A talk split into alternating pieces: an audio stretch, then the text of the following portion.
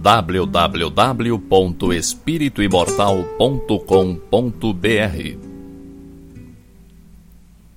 Cinco minutos de Espiritismo visando a reflexão.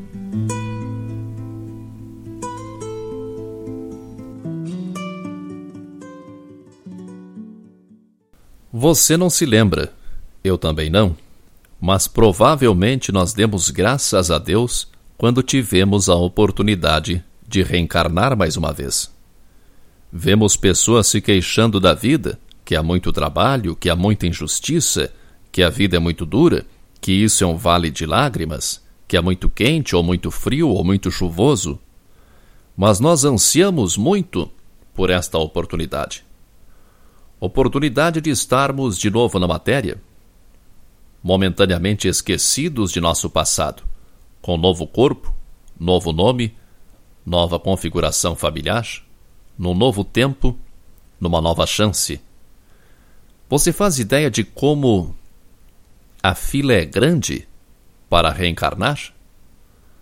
Você já parou para pensar na dificuldade que é, para nossos superiores espirituais, arranjar tudo de modo que vários membros endividados uns com os outros renasçam mais ou menos entrelaçados?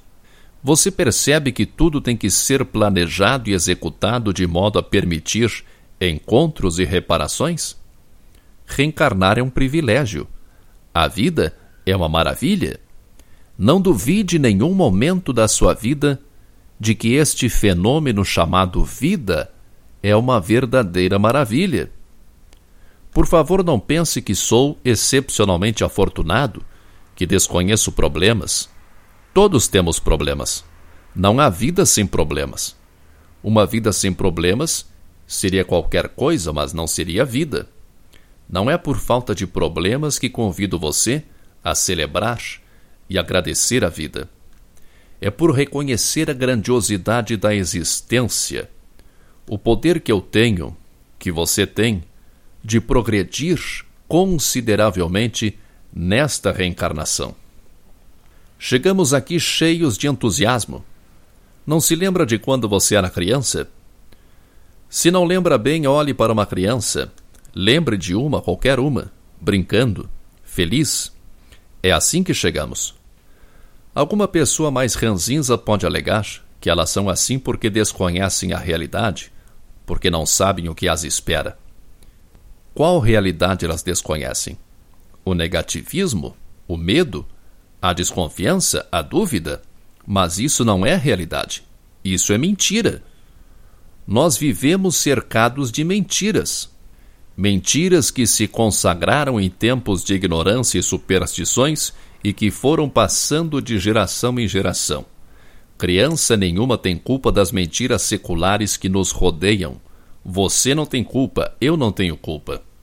A vida é maravilhosa independente das calúnias que giram em torno dela. Mesmo nos momentos de grandes dissabores e contrariedades, a vida é uma maravilha, porque ela nos dá a certeza de que tudo passa.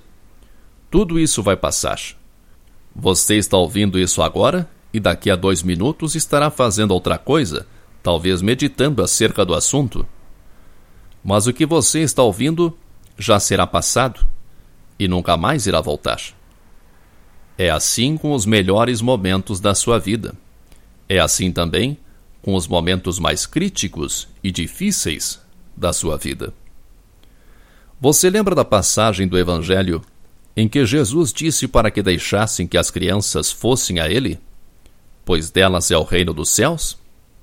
É que as crianças têm amor à vida e confiança na vida e o coração aberto para aprender e aceitam, e perdoam, e são felizes com pouco, muito pouco. Não podemos viver como crianças. Temos responsabilidades de adultos. Lembre-se que você também ansiou muito por isso. Queria, porque queria, ficar adulto. Ficou, não ficou? Então não somos crianças, temos um monte de obrigações e coisas sérias para fazer. Mas podemos desenvolver aquelas qualidades que agora há pouco eu atribuí às crianças. Podemos lembrar todas as manhãs, quando acordamos, de sermos gratos à vida e amar estar vivos. Podemos e devemos, até como prova de inteligência, confiar na vida, pois sabemos que no final tudo dá certo. Podemos abrir nossos corações para novos aprendizados, novas ideias, novos modos de encarar o mundo, as coisas, as pessoas. Podemos aceitar mais e resistir menos. Podemos desenvolver a capacidade de perdoar a nós mesmos e aos outros, sempre incondicionalmente. E podemos ser felizes com o que temos e com o que ainda podemos alcançar. Temos um universo à nossa disposição e tanta coisa para conhecer e conquistar. Força e paz para você. www.espirituimortal.com.br Cinco minutos de Espiritismo visando a reflexão.